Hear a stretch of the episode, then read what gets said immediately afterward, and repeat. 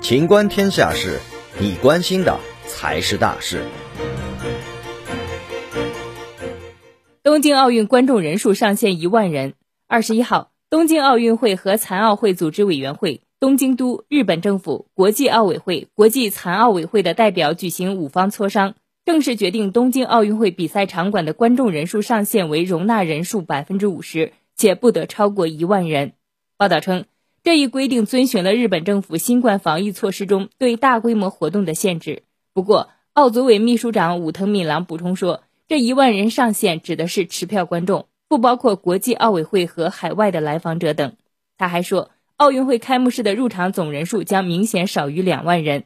东京奥运会共有两百个国家和地区的一万多名运动员参加。持续两周的奥运一共有四十三个赛场，大多数分布在东京首都圈内。